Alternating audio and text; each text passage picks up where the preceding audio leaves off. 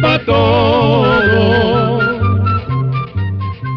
Llegó la escuela, llegó la escuela, llegó por radio.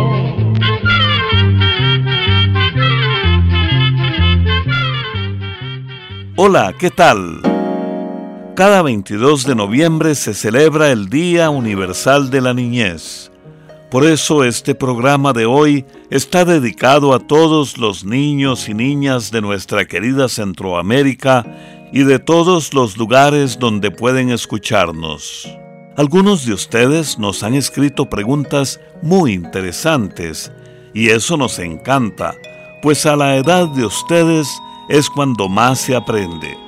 ¿Y saben por qué? Porque tienen mucha curiosidad y todo les llama la atención.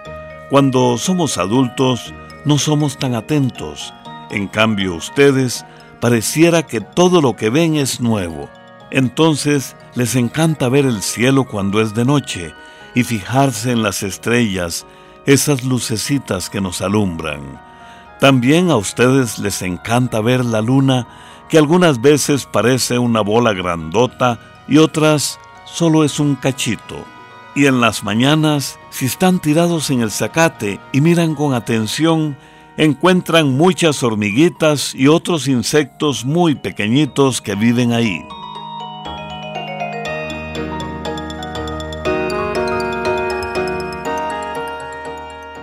Por la gran imaginación de ustedes, Sabemos que les encantan los cuentos, por eso hoy vamos a contarles algunos.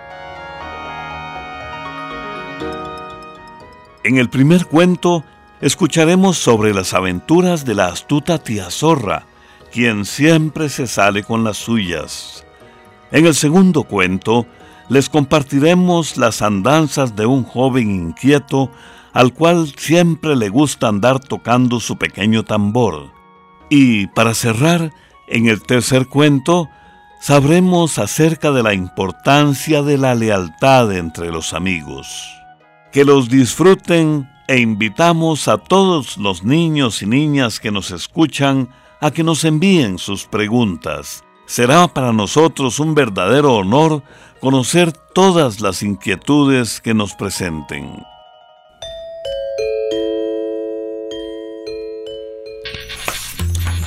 De la pluma al micrófono. Cuentos del libro Almanaque Escuela para Todos.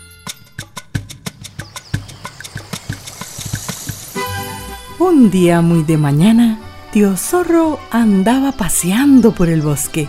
Al pasar junto a un río, vio una gran cantidad de peces en una poza.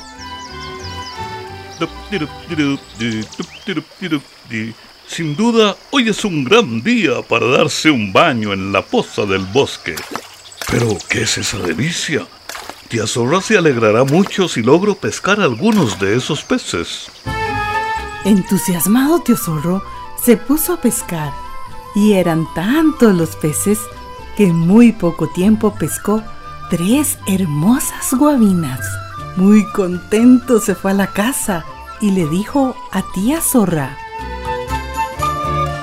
Tía Zorra, mira qué suerte tuve hoy y aún hay más en la poza del bosque. ¡Qué guabinas tan enormes! ¡Qué rico! Se me antoja comerme una de una sola vez. Sí, son tan grandes que bastará una sola para cada uno de nosotros. Por eso he pensado en convidar a tío Tigre a almorzar. ¿Qué te parece? Conviene tenerlo siempre de amigo. Como quieras, tío zorro. Es más, Mientras buscas a tío tigre, freiré las guabinas. ¡Ay, ya verás! Quedarán riquísimas. Va a invitar a tío tigre. Tío zorro se frotó las manos satisfecho y salió en busca de tío tigre. Tía zorra se puso a preparar los pescados. Cuando estuvieron bien fritos, era tan delicioso el olor que murmuró. Ay. Uy, voy a probar la guabina que me toca a mí. Digo, para ver si quedaron bien de sal. Hay un pedacito nada más. Pues sería muy feo si me la como antes de que llegue tío zorro con tío tigre. Comenzó a pellizcar el pescado y lo encontró tan sabroso que se olvidó de cuanto había dicho. En pocos segundos el plato quedó limpio. Mm, pero qué delicia. Será mejor que pruebe la de tío zorro.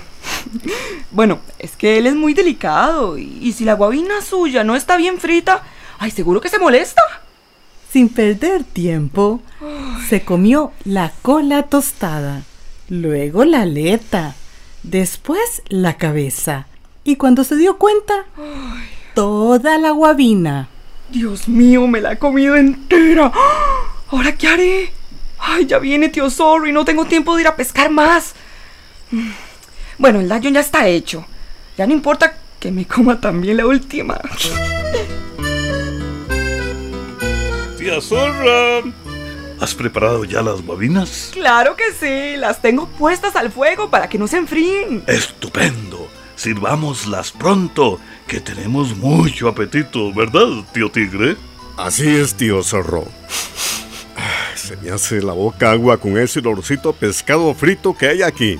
Siéntese por aquí, tío Tigre, por favor. Gracias, tío Zorro.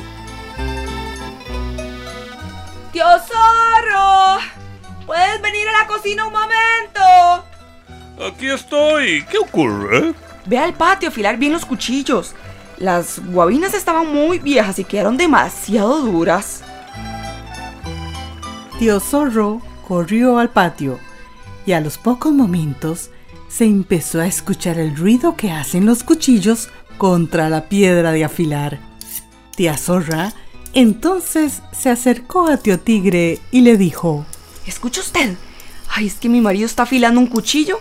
Se volvió loco y se le metió en la cabeza el comerse las orejas suyas, tío Tigre. ¿Qué? ¿Qué está diciendo? Para eso lo ha traído usted aquí, para comerse sus orejas. Huya antes de que regrese, por favor, huya, huya. Tío Tigre se llenó de espanto. Se puso pálido, tanto que ni se le notaban las manchas de su pelaje. Salió de la casa a todo correr. Entonces, tía Zorra comenzó a gritar. ¡Tío Zorro! ¡Tío Zorro! ¡Ven pronto que tío Tigre se llevó las guabinas! Tío Zorro, con un cuchillo en cada mano, echó a correr detrás de tío Tigre y le decía: ¡Tío Tigre! ¡Tío Tigre! ¡Tío Tigre! ¡Déjeme siquiera una solita! Y tío Tigre creyendo que tío Zorro se refería a sus orejas, aligeró el paso y no paró hasta que se sintió bien seguro en medio de la selva.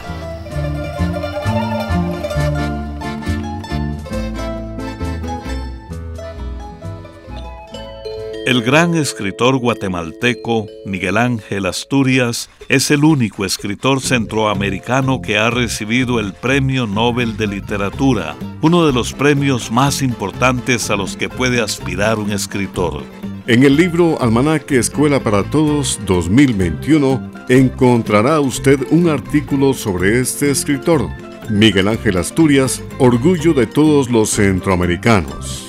Ya está a la venta el libro Almanaque Escuela para Todos y como siempre, con muchos cuentos, información útil y enseñanzas para toda la familia.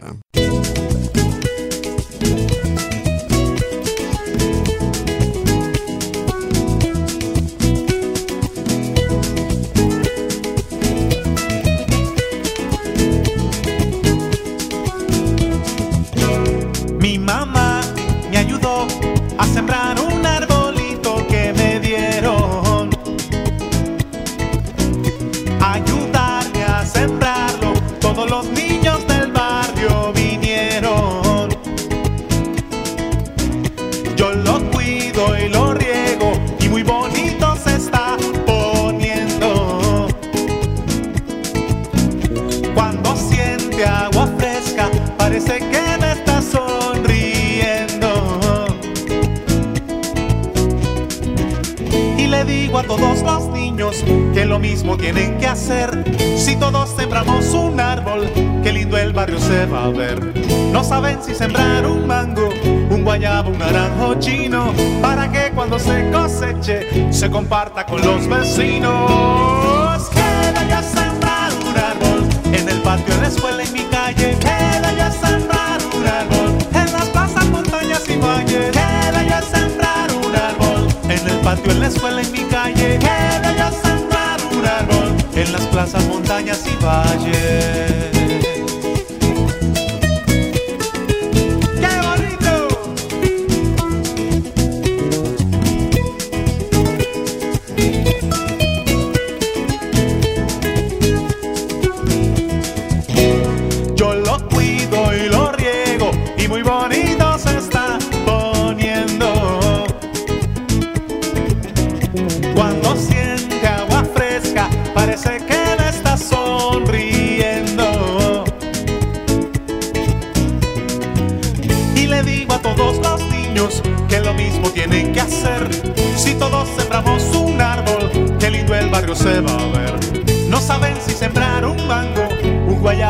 Naranjo chino, para que cuando se coseche se comparta con los vecinos. Queda ya sembrar un árbol en el patio, en la escuela, en mi calle. Queda ya sembrar un árbol en las plazas, montañas y valles. Queda ya sembrar un árbol en el patio, en la escuela, en mi calle. Queda ya sembrar un árbol en las plazas, montañas y valles.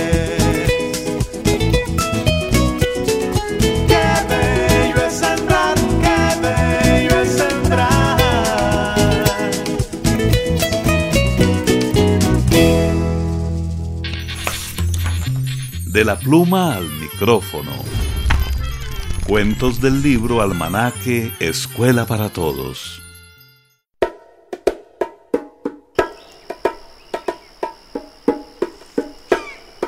A un joven le decían tamborcito porque siempre andaba tocando un pequeño tambor de madera.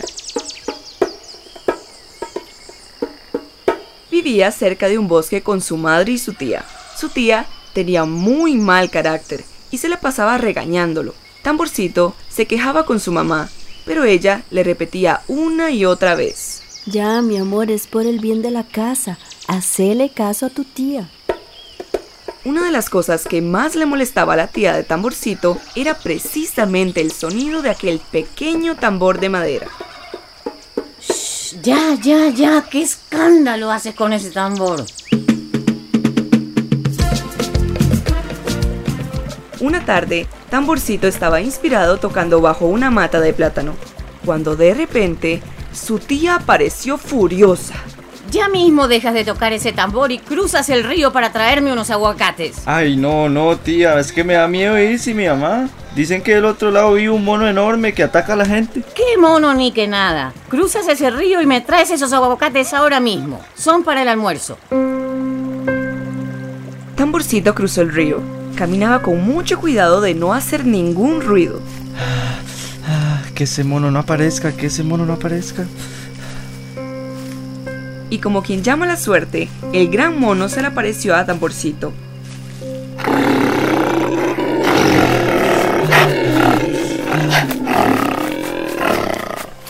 En medio del pánico, se le ocurrió al joven treparse a un enorme árbol. Escaló lo más rápido que pudo, sin mirar atrás. Entonces, a Tamborcito se le ocurrió tocar el tambor. Pensó que si en su casa lo oían, tal vez entenderían que estaba en peligro. Empezó a pegarle al tambor con toda su fuerza. Nunca había tocado con más fuerza en su vida. Tamborcito no pensó que su amenaza era precisamente un animal que trepa árboles con facilidad. Su miedo al ver que el mono subía rápidamente por las ramas no le quitó su entusiasmo por tocar el tambor. Al contrario, se aferró con todo su ser a ese entrañable tambor que siempre lo acompañaba. Para sorpresa de Tamborcito, en medio de la música que producía con su instrumento, se dio cuenta al mirar hacia abajo que el mono se había puesto a bailar siguiendo el ritmo del tambor. Ya no rugía y tenía los ojos como si soñara. Tamborcito aprovechó para bajarse del árbol y siempre tocando, regresó a su casa. Su tía no le creyó lo que había pasado. No has traído los aguacates porque te has quedado como siempre tocando el tambor por ahí. Ay, tía, es cierto, ahí hay un mono enorme. Me estás colmando la paciencia. Qué mono ni qué nada. Vamos, alístate que esta vez yo voy contigo para que no te quedes por ahí tocando ese tambor.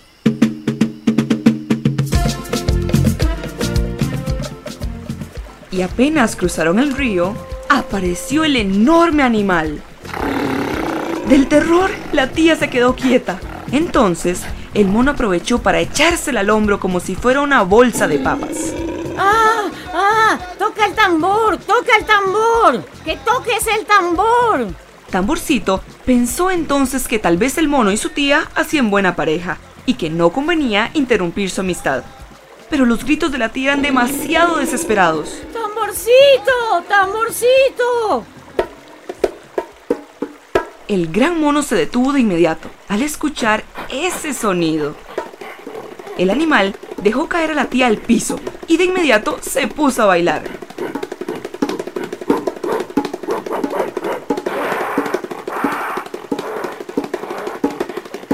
La mujer corrió asustada y cruzó el río de un salto. Y desde ese día jamás volvió a regañar a Tamborcito por tocar su tambor.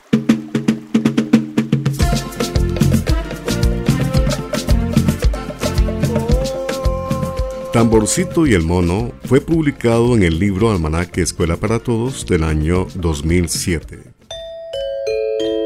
¿Cuál fue el primer país de América Latina que alcanzó su independencia? Hace más de 200 años, un heroico pueblo inspiró la libertad de nuestras naciones. En la edición 2021 del Almanaque Escuela para Todos contamos su historia y la de otros pueblos de América como los centroamericanos que alcanzaron la independencia por aquellos años. Ya está a la venta el libro Almanaque Escuela para Todos 2021, como siempre con muchos cuentos, información útil y enseñanzas para toda la familia.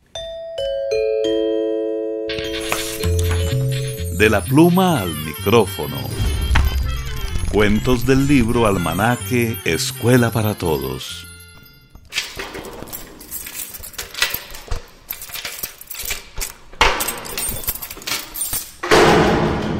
En aquel viejo reino, a Faustino lo condenaron a morir en la horca.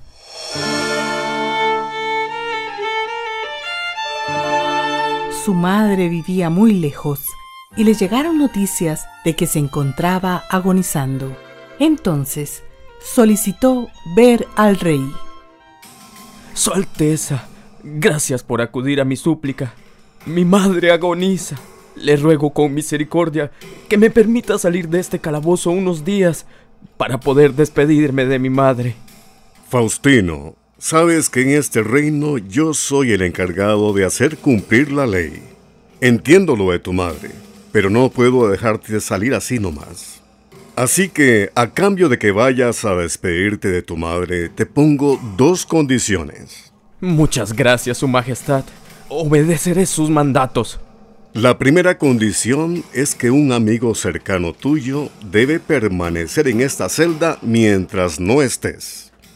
Y la segunda, en caso de que no regreses dentro de siete días, tu amigo será ejecutado en tu lugar. Faustino partió aquel mismo día del reino en búsqueda de su madre. En su lugar quedó en aquel frío calabozo Aurelio, su mejor amigo, un humilde herrero.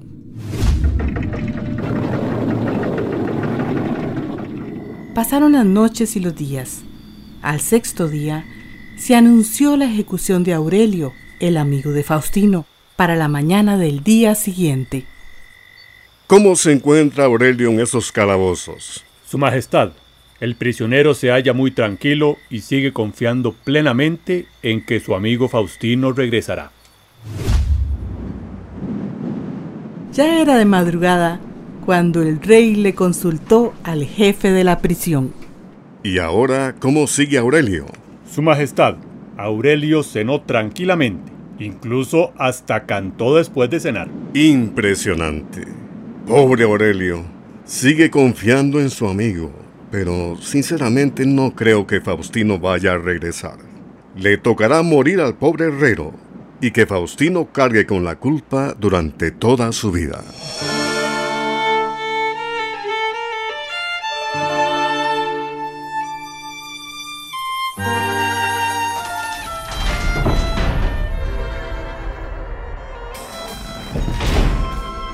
Aurelio fue conducido hasta la plaza central del reino en donde estaba situada la horca.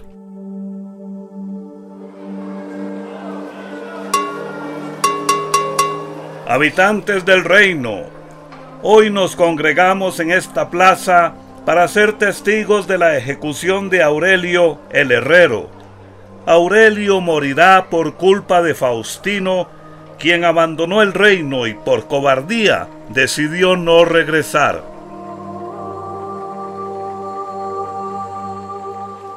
En medio de aquella escena, el rey se asombró al descubrir en el rostro de Aurelio una cara de completa serenidad. A pesar de su asombro, se dispuso a ordenar la ejecución.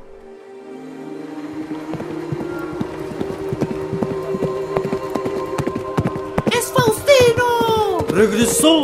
¡Faustino ha regresado! ¡Que viva Faustino! Faustino había cumplido su palabra. Regresó justo a tiempo para evitar que su gran amigo Aurelio fuera ejecutado en su lugar.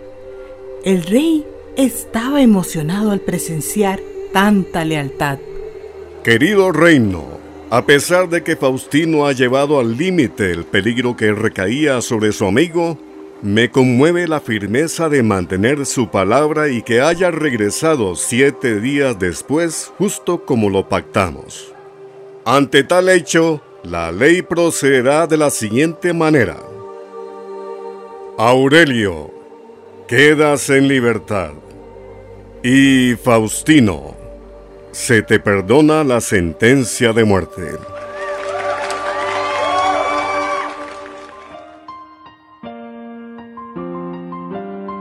Y así llegamos al final del programa del día de hoy. Mándenos sus preguntas al apartado 2948-1000 San José, Costa Rica. También puede enviarnos sus preguntas al correo electrónico icq.org o encuéntrenos en Facebook como Oigamos la Respuesta. Recuerde que comprender lo comprensible es un derecho humano.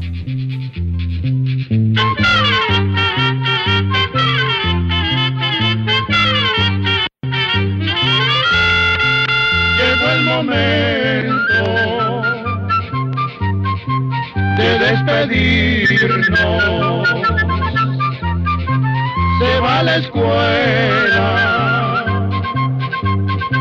se va cantando